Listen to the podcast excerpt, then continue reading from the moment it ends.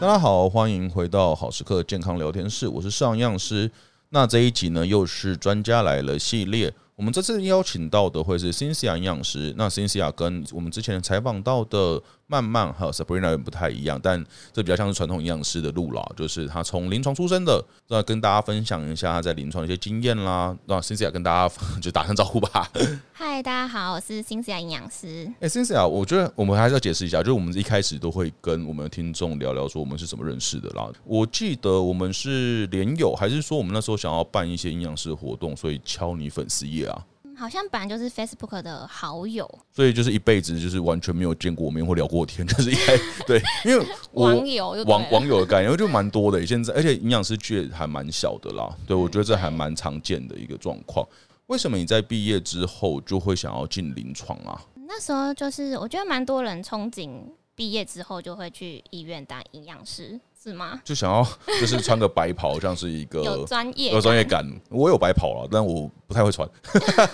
所以你就蛮如愿以偿的，就一开始毕业就进到临床。你那时候在哪一家医院啊？那时候一开始进去是星光医院，星光我记得是医学中心对，是医学中哦，心。所以其实各科别都还蛮齐全的嘛，嗯，对，那这样应设该施都不错。但应该蛮多训练的。你一开始进到是因为营养师进到临床，应该是有分成临床组跟团膳组这两组。嗯，没错。那你一开始进去是哪一组啊？我一开始进去是临床组，那跟一般人不太一样，对对，不比对？较不一样。通常进去应该先进团扇组，那因为那时候就是团扇也有就是新人在全龄，所以我就是先去临床全龄一下。那你觉得这样会有些差别吗？嗯，你去临床的话，因为通常会先熟悉一下餐食啊，医院的餐食。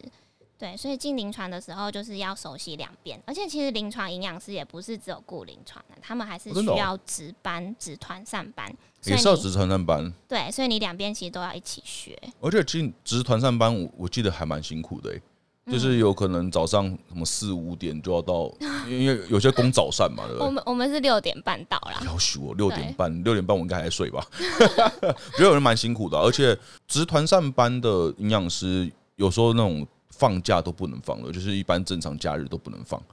嗯，要轮班，要轮班像团膳的部分，就是每天都需要有营养师在，所以其实不管是临床还是团膳的营养师都要去轮。过年啊，台风天都需要有营哦，养师。台风天我哦觉得超惨的、欸，对都要冒着风雨过去。 确确实啊，你总不能台风天说大家在家里放台风假之后，病患完全没饭吃。对啊，所以还是需要去一下 OK，OK 上班。嗯，那你在临床部分主要是负责哪些科别的一个病房或者是门诊？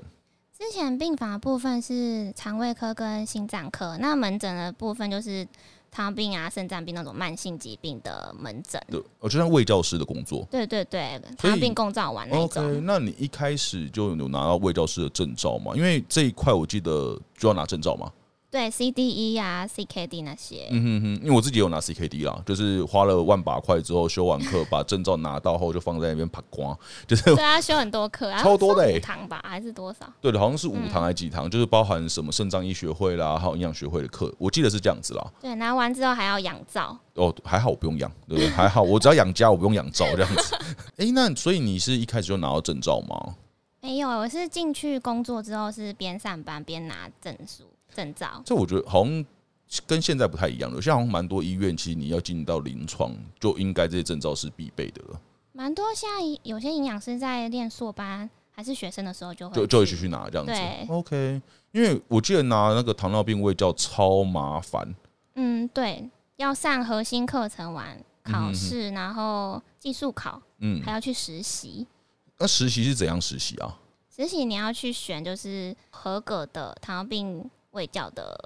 诊所或医院？对诊所或医院去实习。那时间我印象中是大概两个礼拜，对不对？嗯，差不多。所以，对，那对于一个已经在上班的，就是营养师来说，还要再去修课之后考试，还要再实习，等于是要跟蛮公司辛苦的。 要跟公司请假请两个礼拜、对啊对没我身为错老板，我觉得我不要， 我觉得蛮辛苦的啦。那我这样算蛮幸运，就你进去之后，在边上班边拿这样的证照。嗯，对，对，那你在这个糖尿病卫教还有肾脏病卫教的一个就是工作过程中，你有遇到一个有什么比较有趣的事情可以跟大家分享吗？嗯、因为慢性病的部分就是他们就是固定会三个月回诊一次，所以其实你跟病人的关系是蛮好的。嗯哼，对三个月是健保给付，对不对？对啊，所以他然后可以三回个来月回来检查之后，有一次拿营药养，啊，之后有一次营抽养血啊，还有一一次的营养门诊。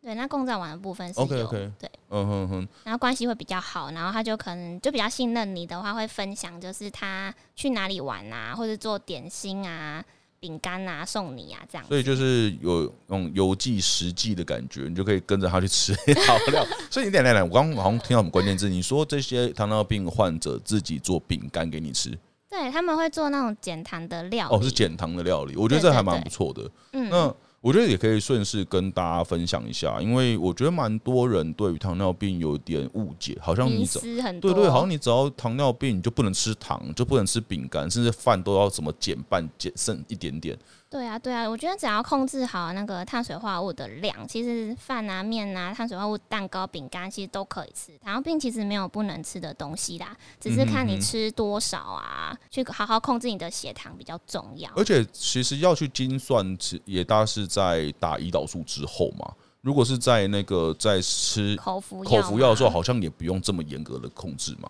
我觉得都是要饮整整体饮食习惯的改对变就整好。体饮食习惯改变比 OK 较重要。要不然我我记得以前也我在实习的时候啦，也遇过那种会算报复性饮食的，嗯，就是他可能其呃控制的很严格，但是也有可能刚好那一次他的体那个血检报告没那么漂亮，之后他就很非常的就是沮丧，之后就开始狂吃，就放弃自我的感觉，也有人就是都不吃，然后低血糖啊更严重我，觉得蛮严重哦的，因然后低为血糖很危险，会休克的。对我记得以前在上这种临床课程的时候，糖尿病其实最危险的并发症应该就算是低血糖嘛，因为还有立即性的问题，对，如果低血糖就可能休克会蛮严重，可能就晕就倒等呃等就可能的撞到对对头，甚至就直接走了这样子。对，所以蛮危险的。那高血糖部分还可以就是立即打胰岛素，让血糖降下来。嗯哼哼，对我觉得这也跟大家分享，有真的是糖尿病并不是那么恐怖啦。那我觉得还有一个很重要的点是要配合医师跟营养师的指示。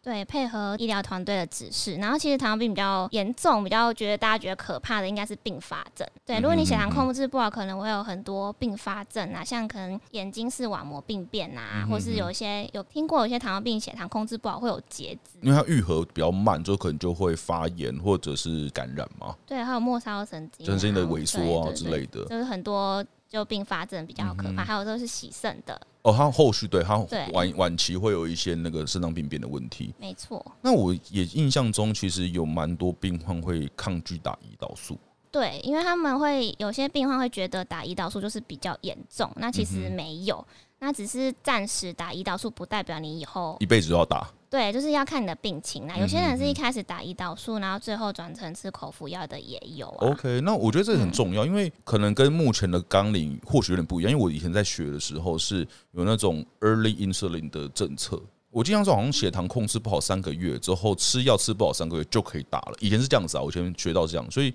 其实提早打胰岛素帮助控制血糖，那后续的控制就会比较顺利。所以我觉得也跟大家分享，就是不用。太担心或者是害怕打胰岛素这件事情，就是完全跟着医师或营养师的指示嘛。对我这样我这样讲应该没错，对不对？对啊对对，跟医师的指示对，没错。然后 OK 饮食就是可以跟营养师讨论呐。那其实你也不用担心，就是什么东西都不能吃，只要喜欢的东西来跟营养师讨论啊，看怎么吃啊、所以他可以拿我都着，会比教如你说什么千层蛋糕加可乐，这样来跟你讨论嘛，哦、一有哎、有有些病人说他喜欢吃卤肉饭，他没有卤肉饭不行。就活不下去。对，就是你教他怎么吃卤肉饭，然后可能点小碗的加青菜什么之类的，不是叫他不要吃。那有些人喜欢吃甜点，也不是叫他不要吃，可能叫他可能一周吃多少，那一嗯次哼吃哼多少这样子。嗯哼对哼，我以前在实习的时候遇过一个阿嬷，那她不是糖尿病，嗯她就是她没有昂龟，就是腌瓜，她就不吃饭。但哦是那时候的护理人员其实是禁止她吃的，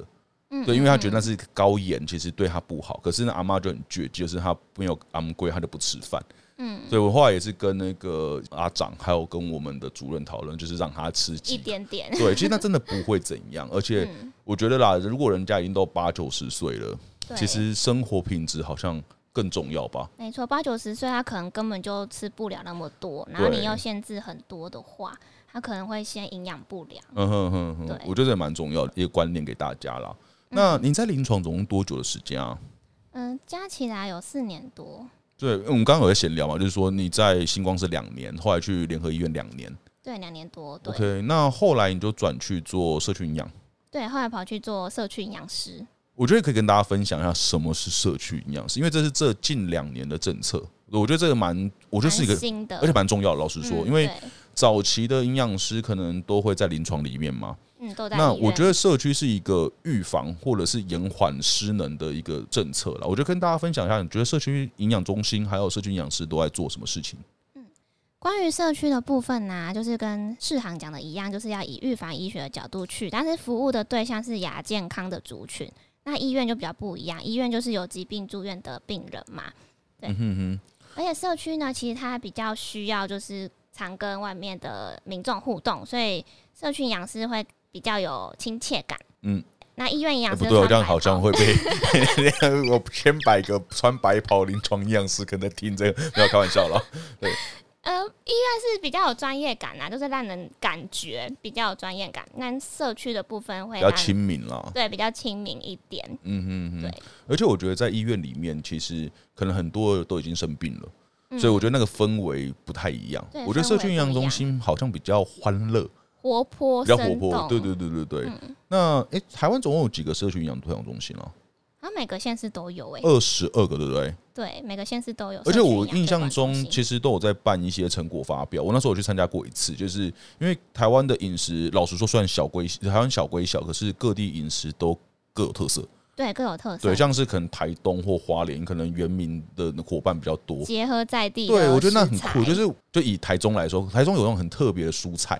对，我记得那时候看成果发表会的时候，他们都把这样的蔬菜融到社区营养的一些推广者项目中，或者是一个宣传素材的一个状况啦。嗯嗯对嗯，那社区营养推广中心的营养师最主要都会在做什么事情啊？主要就是我们去各个社区据点或是里办公处办健康促进的课程嘛，对，然后还有去辅导他们的餐食啊，看吃的营不营养。所以像是共餐据点嘛，对，共餐据点那所一以些，共餐据点这一块也会有社区营养师的一个帮忙，这样子。对，因为我以前也有去过那种共餐中心，就是共餐据点，就跟他们聊天啦，就是做演讲。那其实我发现他们吃的，当然要吃得饱、吃得开心是首要的，但是确实好像没有太多营养的概念，但是可能那是五六年前的事情了。所以这近几年应该有营养师的进驻之后，帮助还蛮大的啦。对啊，对啊，现在有些共餐据点的餐食都做的蛮好的，而且今年不是在推全谷嘛，呃，对，现在国健署最主要的一个政策是让大家去吃全谷杂粮的东西。对对对，所以有些据点其实都有融入全谷这个概念了，所以我觉嗯得社区营养师就是也有贡献蛮大的这样。嗯嗯嗯，我觉得这很好，就是嗯，政府它不是只是看在就是疾病之后的照护，因为我觉得很大一块都还是在亚健康族群，对或者是他已经回到家里面，就怎么去让他延缓失能。而且我觉得在除了都会区以外，其实在乡下或者是在农村地带，有好多独居的，就是老长者长者，对对对，对就是那种阿公阿嬷们。那我以前去过农会，他们农会有那种绿色照护站。嗯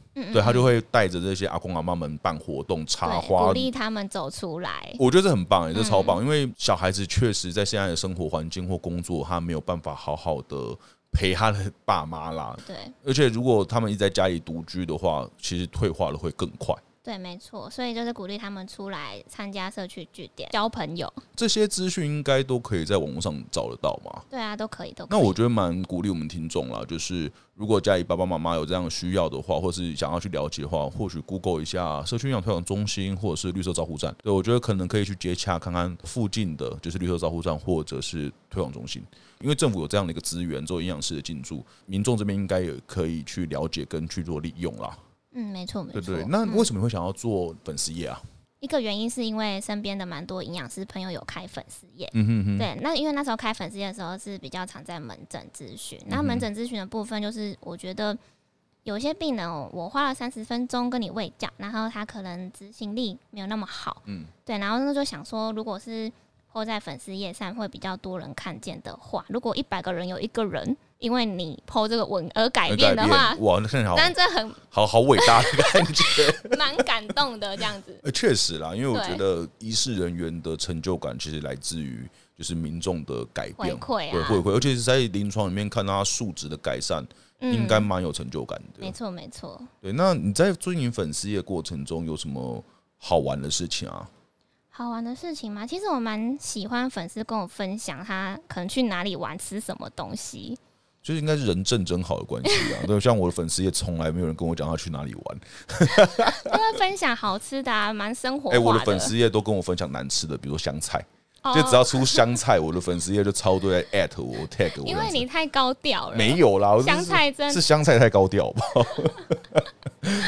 那那你对粉丝业有什么样的期许啊？就是你接下来想要多做些什么？粉丝的部分，我想明年的部分想考虑拍个 YouTube 吧。明年现在才四月哦，因为今年有规划要写，哦，你要写书了对不对？哎，我觉得这哎、这应该可以讲，这还是这是机密。还在努力中、哎，那写我不到一半。然后我觉得你可以跟大家分享一下，你预计会写哪个方向，之后还有可能会 launch 的时间，我觉得可以让那个粉丝稍微期待一下。我主要会写就是外食啊，跟一些饮食名词。那嗯针对是就是血糖的部分，写哦，就是像有点像糖尿病那一块的，对对对，所以那大概预计什么时候会出版啊？年底年底，那你应该在九月多就要交稿了、欸，对啊，现在已经四月，还没还好啦，还有没五写个到一月半，， 还好还还有五个月的时间。那它除了知识面，会有一些食谱吗？嗯，不多，比较少，也是有。对，一点点。 OK，